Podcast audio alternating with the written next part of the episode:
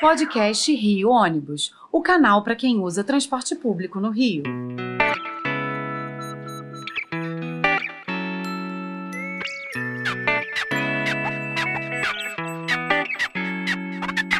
Saudações ouvintes, passageiros dos ônibus da cidade e população carioca. Eu sou Paulo Valente e hoje vamos conhecer mais sobre o Observatório das Metrópoles que atua desde os anos 80 em debate sobre os desafios encarados por conjuntos de municípios próximos e interligados entre si, tendo como referência, segundo a própria instituição, a compreensão das mudanças das relações entre sociedade, a economia, o Estado e os territórios conformados pelas grandes aglomerações urbanas brasileiras. O observatório está presente em diferentes cidades brasileiras e é conduzido pelo Ministério da Ciência, Tecnologia e Inovações, através do Conselho Nacional de Desenvolvimento Científico e Tecnológico, CNPq, em parceria com a Fundação de Amparo à Pesquisa do Estado do Rio de Janeiro, FAPERJ. As metrópoles e o direito à cidade na inflexão da ordem urbana brasileira é o tema do atual objeto de pesquisa do Observatório das Metrópoles, sobre o qual nós vamos conversar na edição desta terça-feira com pesquisador e membro do comitê gestor do INCT, Observatório das Metrópoles, Juciano Martins, que é graduado em Economia na PUC Goiás, mestre em Estudos Populacionais e Pesquisas Sociais pelo ENSE do IBGE e doutor em Urbanismo pela UFRJ. Juciano, muito obrigado por aceitar o, o nosso convite para participar de nosso podcast e falar um pouco sobre o trabalho dessa instituição que é tão importante.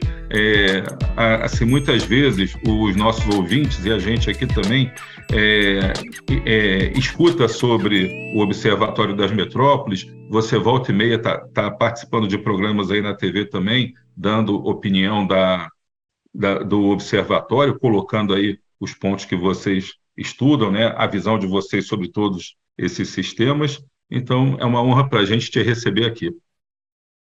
Bom, bom dia, boa tarde, boa noite.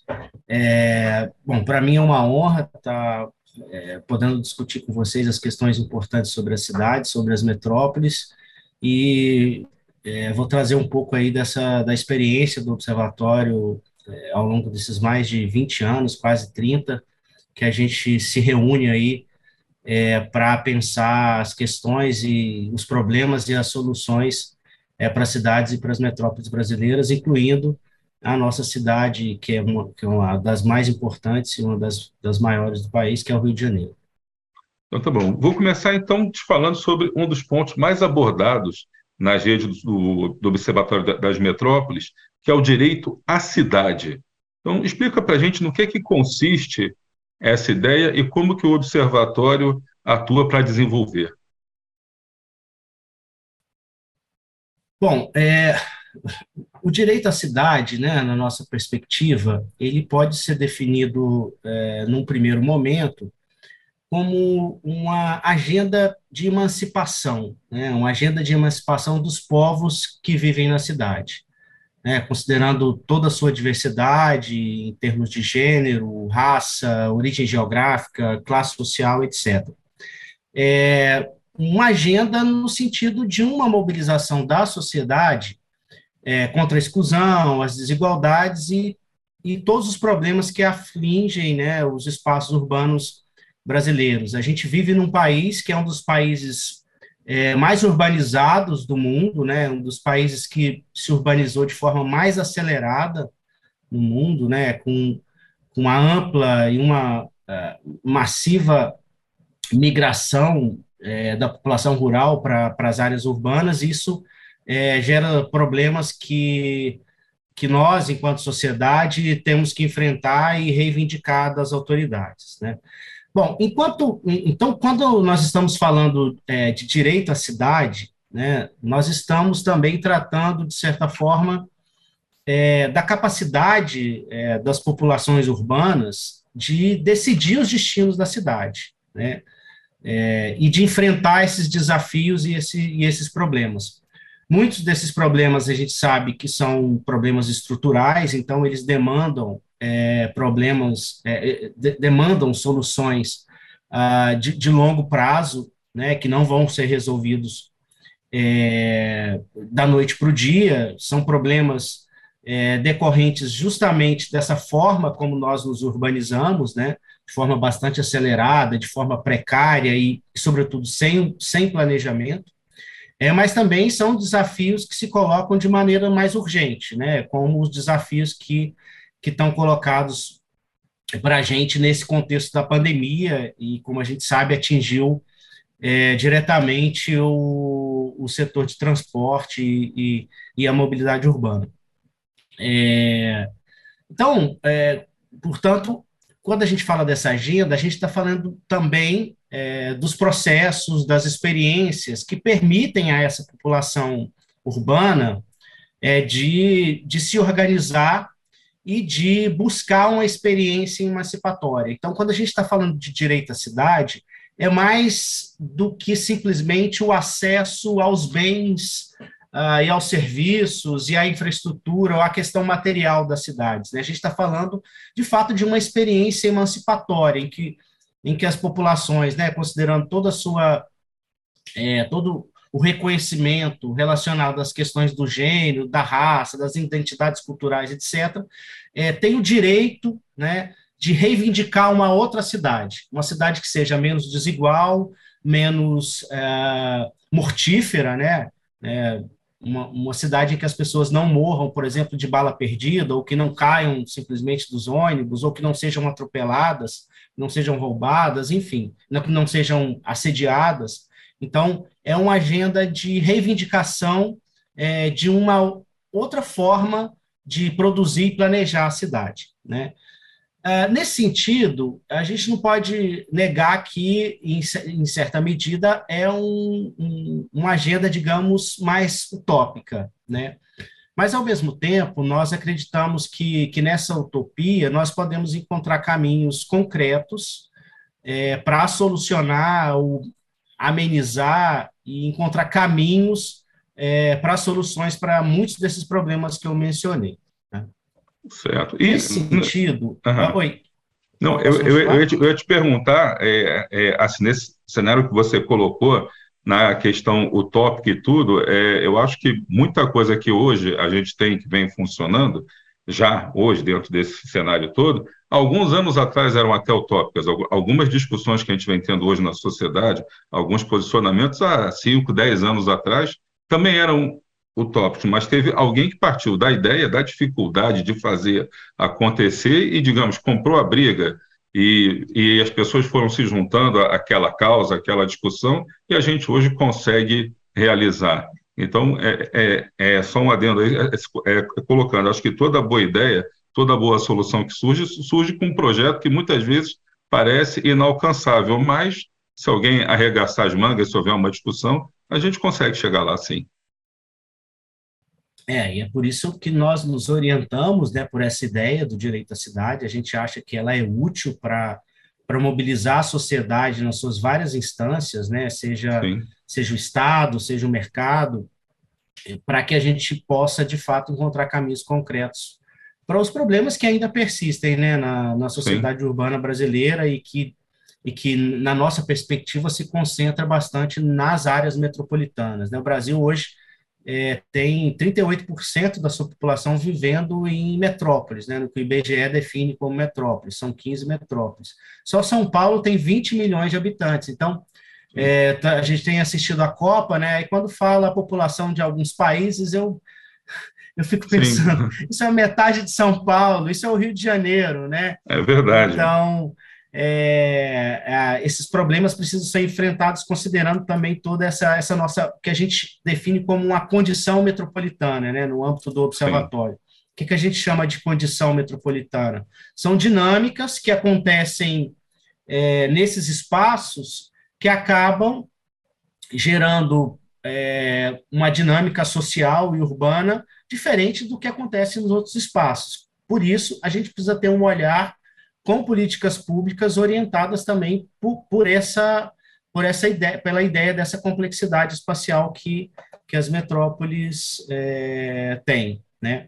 Nesse sentido, né, o Observatório das Metrópoles, que é essa rede de pesquisa é, que, que você, Paulo, apresentou no início, né? Bom, nesse sentido, né, o Observatório das Metrópoles, que é uma rede de pesquisa que envolve mais de 300 pesquisadores espalhados pelo Brasil inteiro, né, em 17 núcleos, é, em 17 cidades, ou em 17 regiões metropolitanas, e que existe há mais de 20 anos, né, é, olha para esses espaços com um olhar, um olhar dedicado e um olhar especial para eles. Né. Nós atuamos, sobretudo, né, no âmbito acadêmico, né, em cursos de pós-graduação de diversos campos do conhecimento, é, e aí, portanto, formando e qualificando profissionais em áreas ah, como economia, geografia, sociologia, demografia, arquitetura e urbanismo, entre outras, né, nessa perspectiva é, do direito à cidade da reforma urbana, né, sempre pensando que a gente pode construir é, de forma qualificada cidades melhores para a gente se viver. Além disso, é, para para que a gente carregue essa missão também, né, de, de, de, promover e difundir a ideia de direito à cidade na sociedade. Uh, o Observatório atua também junto a movimentos sociais, uh, tanto assessorando esses movimentos em diversas questões, quanto também formação. Né? Nós temos, inclusive, um curso é, que às vezes muda de nome a cada edição, mas é, o seu título sempre é Reforma Urbana e Direito à Cidade, e que é voltado para esse público dos movimentos sociais. Ao mesmo tempo, ao longo é, é, dessa história, o Observatório também registra diversas parcerias com o setor público, né, em diversas instâncias, instâncias municipais, estaduais e federal. É, durante muito tempo mantivemos é, termos de cooperação com o Ministério da, com, com o antigo Ministério das Cidades, é, com algumas instituições estaduais, né, já que nós estamos nas cinco regiões é, brasileiras. Um dos nossos núcleos funciona, inclusive, num, num órgão estadual de planejamento de primeira linha, que é o Instituto é, Jones dos Santos Neves, em, em Vitória. Então, a gente tem essas diversas frentes de atuação é, e, como eu disse, sempre carregando e sempre sendo motivado pela essa ideia é, do direito à cidade e da reforma urbana. Ok, então é, é, a gente falou então sobre é, é, esse cenário de se buscar uma cidade ideal, uma cidade inclusiva, que atenda é, a, a, todo mundo. E uma coisa que é fundamental para a gente aqui, para o nosso universo aqui de trabalho, é a, a, a questão de que para uma cidade, uma metrópole funcionaram, funcionarem bem, elas têm que ter um bom planejamento, sobretudo um transporte de qualidade. Então, como que o observatório é, enxerga essa questão do, do transporte público dentro das grandes metrópoles? Qual a importância que vocês dão? Como que ele se enquadra para a gente conseguir é, não, não, é só a questão do transporte, é, é, da arquitetura, do urbanismo, da inclusão, de ter os serviços. Qual o papel do transporte dentro disso, na visão de vocês? É, bom, é, eu acredito que que trazer o transporte e pensar o transporte a partir dessa ideia é, do direito à cidade é uma forma, inclusive, para trazer esse conceito, né, um tanto quanto abstrato, né, que está um pouco tanto nesse no âmbito da utopia, para um plano mais concreto. Né. Nós defendemos, nós no âmbito do observatório, a partir dos diversos trabalhos que a gente realiza, das pesquisas e das discussões, que as políticas de desenvolvimento urbano elas são ferramentas é, fundamentais, essenciais é, para a promoção da justiça social e do bem-estar promovido é, pelas cidades. E aí eu acho que é, não tem nem mais é, debate, né?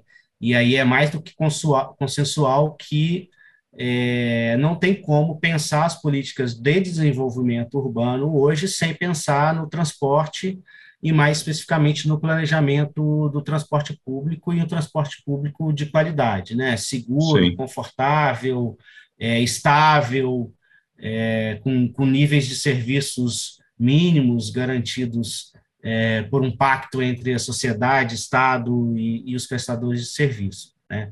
E pensar essas políticas de forma articulada né, é fundamental também para a gente encontrar soluções para esses inúmeros problemas que a gente enfrenta hoje na cidade, que eu apontei é, no início, né? E problemas esses que a gente não pode também deixar de apontar, que foram muito agravados com a pandemia, né? Então, é, desemprego, queda brutal da renda, é, fome, é, então todos esses problemas que hoje se, se agudizaram com a pandemia, com toda a crise social e econômica que o Brasil é, tem vivido é, desde 2015, 2016, que se agravou é, é, com a pandemia. Né? Lá no Observatório, inclusive, a gente tem também um acompanhamento importante sobre é, desigualdades e pobreza é, no Brasil metropolitano, né, em que a gente compara as metrópoles, compara o Rio de Janeiro com todas as outras metrópoles, a partir de dados da PNAD contínua, e a gente vê que, de fato, a gente vive uma, uma grave crise social, e essa grave, grave crise social, ela é, ela corre em paralelo, né, corre junto, na verdade, com, é, com a crise no transporte. Então, empobrecimento e desemprego é, é, é, e, e, crise no transporte hoje no Brasil são, são temas é, e, e, problemas que devem ser enfrentados juntos, né? E aí, a pensar junto essas políticas, né, e aí nessa perspectiva, é, na, no, e, no nosso, nosso entender, é essencial para promover algo que a gente pode definir como que vem sendo definido como acessibilidade urbana, né? Que aliás é um conceito que eu gosto muito, que é um conceito é, mais concreto para a gente pensar o acesso às oportunidades na cidade. Né? Eu diria que isso é um, um, componente do direito à cidade. Né? Sem acessar essas oportunidades de emprego, de estudo, de lazer, de convivência social, a gente não, não tem nem por onde começar a discutir direito à cidade. Né? E eu acho que, que, que, o, que o, o, o, o, transporte, ao promover o acesso à oportunidade, ele acaba se aproximando muito dessa ideia do, do, direito à cidade, e quando a gente pensa em acesso à oportunidade, a gente está pensando, inclusive, é, num, num, é, numa forma mais concreta é, dessa utopia do direito à cidade. Ao mesmo tempo, é, eu acho, é, e eu penso, né, e na verdade eu concordo com diversos autores que hoje vêm trabalhando nessa perspectiva, que a acessibilidade através de um transporte público de qualidade, ela é peça fundamental também para a gente pensar as próprias equidades das, equidades das políticas públicas e para avaliar os aspectos distributivos dos recursos públicos. Né? A gente precisa olhar para onde os recursos públicos estão, estão, estão indo, né? e, e o quanto que isso é, é eficiente ou não para promover mais equidade, o transporte é fundamental, como eu disse, para essa questão da acesso à oportunidade. E aí isso, isso hoje está tá bastante difundido na, na, nossa, na literatura, né, da nossa área, que inclusive realiza uma aproximação muito importante entre os, a área do transporte e a área do planejamento urbano, e aí eu citaria os trabalhos, uma série de trabalhos que vem sendo desenvolvido é, no IPEA, né, coordenados pelo Rafael Pereira. Então, é, eu acho que o transporte hoje é fundamental e não dá para pensar direito à cidade sem pensar em, em, uma, em promoção da acessibilidade urbana e, mais especificamente, o acesso a, a oportunidades.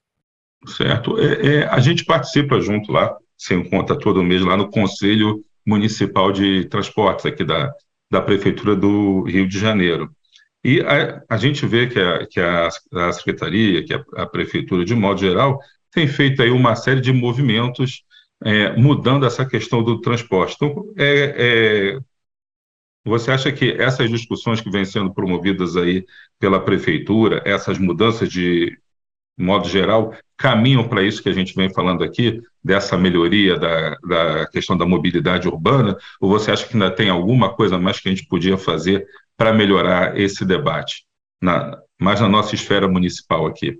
Eu vou falar da esfera municipal, mas assim, eu acho que a gente não tem como é, falar é, de Rio de Janeiro sem destacar também a centralidade da região metropolitana. Né? A gente não vive no município do Rio de Janeiro, a gente vive numa metrópole de 12 milhões de habitantes. Sem dúvida. É, né, em que a realidade do deslocamento cotidiano de milhares de pessoas entre esses municípios, né, e aí cada um com as suas próprias instâncias administrativas, é sem dúvida um dos maiores desafios para a política pública que a gente tem é, no estado do Rio de Janeiro no Brasil. Né, a região metropolitana do Rio é um território complexo, né, e é complexo é, porque grande parte dos empregos ainda continuam concentrados no município do Rio de Janeiro, principalmente nas suas Sim. áreas mais centrais, né, na Zona Sul, no centro, principalmente na Zona Sul, uh, e em parte na Barra, mas ainda muito no centro, na Zona Sul. Né, a gente não vê grandes alterações, que a gente olha, por exemplo, para a distribuição do emprego formal, né, pelos dados da RAIS, por exemplo. É, a gente é uma cidade que, que, depende muito dos empregos públicos, né, municipal, estadual e federal, então Sim. isso contribui para essa certa inércia da mudança da distribuição do emprego, né? Ah, a gente depende muito do setor de serviços, né? E geralmente o setor de serviços ele ele ele se localiza onde está ah, a renda, né? Então muitos empregos do setor de serviços pessoais, por exemplo, salões de beleza, é, tudo, tudo, todos os outros, né, serviços médicos, etc., eles vão estar nas áreas mais centrais, nas áreas onde também estão concentradas as rendas. E por isso o Rio de Janeiro também é uma cidade muito desigual, né, talvez uma das cidades mais desiguais do país.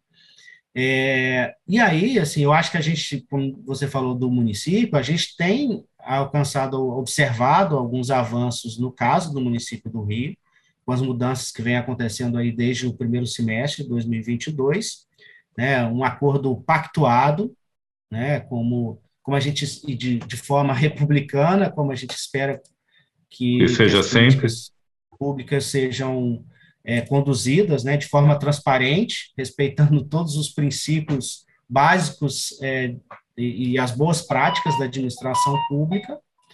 Ah, e, mas eu acho que no nosso caso, é, o maior gargalo hoje é o transporte metropolitano, assim, em termos de desafio, né?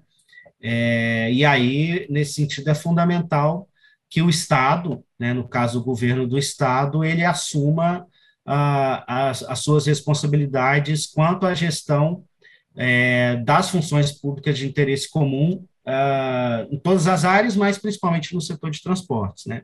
E aí a gente começa a pensar como é que isso pode ser feito. Né? Eu acho que o primeiro ponto é que o município do Rio também assuma né, a responsabilidade que ele tem sobre a metrópole, né? Como Sim. o maior capturador de renda, o maior é, empregador, o município tem 50% da população metropolitana, tem a, a gente tem hoje a Secretaria de Assuntos, uma Secretaria de Assuntos Metropolitanos do município, mas ah, não, é, não é suficiente, precisa avançar em questões.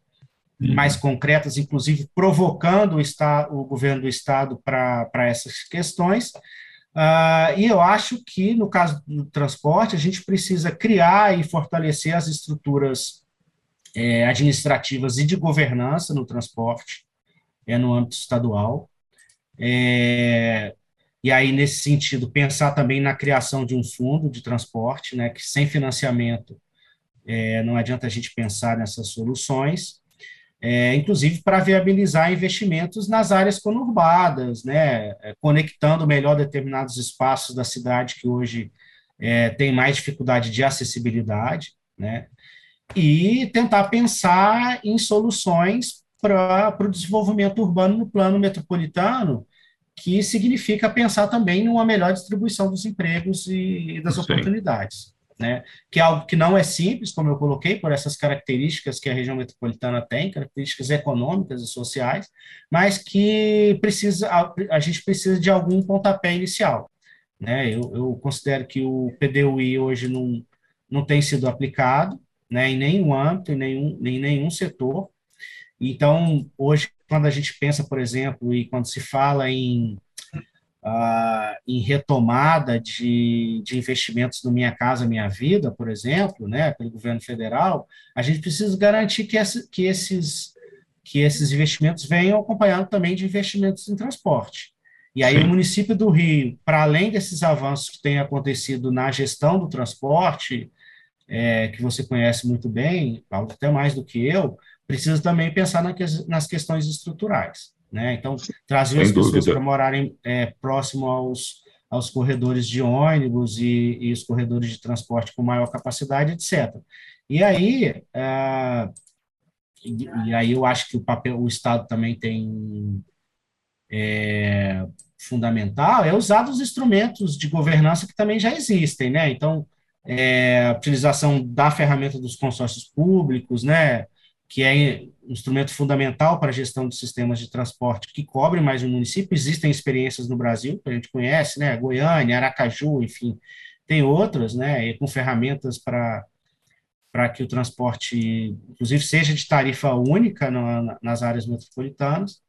E aí eu acho que na metrópole, né, mais uma vez, é, o transporte de massa precisa voltar a ter uma certa, uma certa, um certo protagonismo, né, especialmente transporte sobre trilhos, né, e aí eu acho que isso depende de financiamento, depende também dessa estruturação em termos de, de governança.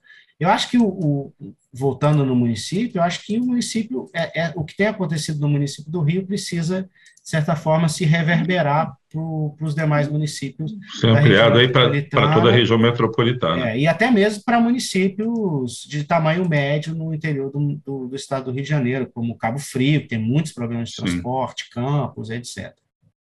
Ok. E é, é, a gente falou sobre a questão, então, né, do, do, do, custo disso, dos investimentos que têm que ser feitos. Então, vou te fazer uma pergunta aqui sobre um tema que está bastante na, na, na moda aqui, é, essa semana, especialmente, vários artigos foram publicados, que é a questão da tarifa zero, né, que ela já é adotada em, alguns municípios do país, mais em cidades pequenas, e nesses locais ela, ela tem proporcionado uma série de melhorias. Então, na, na sua opinião, a tarifa zero seria um caminho interessante para a nossa cidade, para a nossa região metropolitana, mesmo que aquele negócio, a questão utópica, a tarifa zero seria muito boa, mas a gente tem que, que, que começar com uma tarifa menor, com um planejamento melhor, com é, é, angariando recursos para poder proporcionar essa tarifa. Então, como que o observatório enxerga essa questão? É, eu acho que, que hoje, além de estar na moda, é um dos grandes desafios políticos que a gente tem para enfrentar aí no, nos próximos anos. Eu acho que a pandemia é, veio para para comprovar que a gente tem um modelo que não funciona mais, né? Sim. E, e aí, quando a gente pensa em direito à cidade, e como eu disse, pensa as condições de deslocamento da população como um componente desse direito, dessa agenda do direito à cidade, né?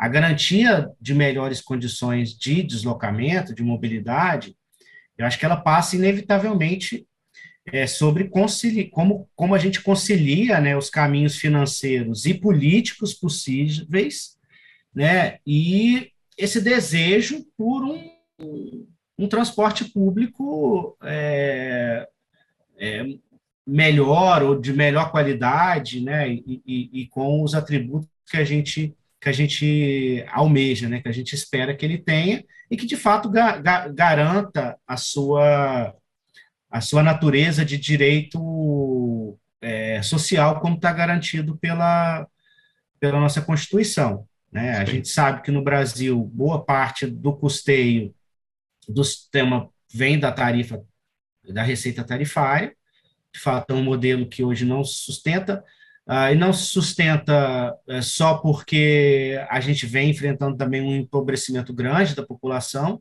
né, mas também porque a gente teve alterações significativas no próprio mercado de transporte. Aí, nesse sentido, acho que você entende disso muito melhor do que eu. Né? E aí eu acho que a gente é o momento é, fundamental, o momento ideal para a gente, de fato, repensar o papel da tarifa nessa equação aí de, de solução dos nossos problemas e, e da, da oferta de serviços minimamente dignos e, e de qualidade, né? É, esse modelo em que a operação depende exclusivamente do valor arrecadado pela passagem, acho que até consenso, acho que até hoje, até as empresas hoje concordam com isso. Todos concordam. É, eu acho que o Rio, o Rio tem, tem dado passos importantes, e eu acho que um caminho talvez possa ser esse, né, de uma transição por uma, para uma tarifa zero. Né? É claro que isso depende muito das características de cada município. É, municípios menores, em que você tem um orçamento menos uh, complexo, você pode é, talvez implementar isso de forma mais rápida, ou em municípios de porte médio, que você tem garantia de recursos mais estáveis, isso também pode acontecer, como é o caso de Maricá, que a gente viu, né? É, mas é, é, um debate inevitável, né? E, e, e, as empresas, e aí dentro dessa ideia de transição, de fato, as empresas não podem mais continuar sendo remuneradas conforme a quantidade de pessoas que elas transportam, né? Sim. Que é esse modelo que a gente conhece que estimula a lotação. É, e aí a gente pode pensar, mais uma vez, dentro dessa ideia de, de transição é, de modelos subfinanciados para modelos de, de financiamento total da tarifa, rumo a uma tarifa zero. Né? E, claro, isso também é, vai ter que ser feito de uma forma em que envolva, sem dúvida nenhuma, o governo federal, que é o articulador de, de muitas das políticas e da, do, do financiamento de muitas políticas no campo urbano. Né? Então, é, eu acho que é uma discussão que extrapola os, extrapola os municípios, né, e extrapola a questão meramente técnica, financeira, que ela é, sobretudo, política, mas eu acho que a gente está vivendo aí oportunidades que, que nunca, uma oportunidade que a gente nunca experimentou, e eu acho que talvez seja isso mesmo, seja uma evolução é, do debate público nesse sentido, que vai abrir as possibilidades para a implementação tarifa zero, que a gente sabe, né, que já vem sendo implementado em muitos municípios do país, eu acho que hoje chega a 51 municípios, se eu não me engano, segundo o último levantamento acho que é TEC. É, e aí eu acho que também tem uma questão até de tirar das costas do, do trabalhador um custo que beneficia toda a cidade, né? O melhor Exatamente. transporte, ele tem efeitos multiplicadores que precisam ser medidos e que precisam é, ser divulgados e difundidos para a sociedade. Então, uma cidade com a melhor circulação é uma cidade melhor para se viver, né? E a gente tem exemplo, inúmeros exemplos e, é, é, e cases aí no, espalhados pelo mundo inteiro. E, claro, fazendo isso com um planejamento é, orientado pela justiça social e como é, vou resgatar aqui o tema do, da nossa conversa pelo direito à cidade, né? esse direito das pessoas reivindicarem melhores condições de vida e de bem-estar, é, que é o que a gente almeja. Né? Então, Luciano, o nosso tempo encerrou, chegando ao fim aqui. É, te Falei agradeço. Muito. Não, você falou muito, falou muito bem. É bom esse debate, é bom essa conversa, porque a gente é, se reúne pessoas é, com visões até é, assim, diferentes sobre a questão do transporte, mas quando a gente vai conversando e vai desenvolvendo, a gente vê que há um, um, um objetivo comum de todos, que é prestar um, um serviço de qualidade para a população, ver a cidade funcionando com uma boa mobilidade e discutir realmente essa questão do modelo que está ultrapassado. A gente efetivamente tem que colocar é, uma coisa nova para funcionar que atenda todo mundo, que seja boa para todos, para o empresário, para o político pra, e principalmente para a população. Acho que esse é o objetivo. Então, agradecendo a Juciano Martins, do Observatório das Metrópoles, pela sua disponibilidade, pelo tempo, pela aula que nos deu aqui sobre a questão, chegamos ao fim de mais uma edição do podcast Rio Ônibus, que ficará disponível para você ouvir novamente a qualquer momento e para compartilhar com quem quiser. Na próxima semana estaremos aqui com mais um assunto do seu interesse. Esperamos você. Apresentação e supervisão: Paulo Valente. Roteiro e produção: Peter Barcelos. Produção técnica: Rafael Lima.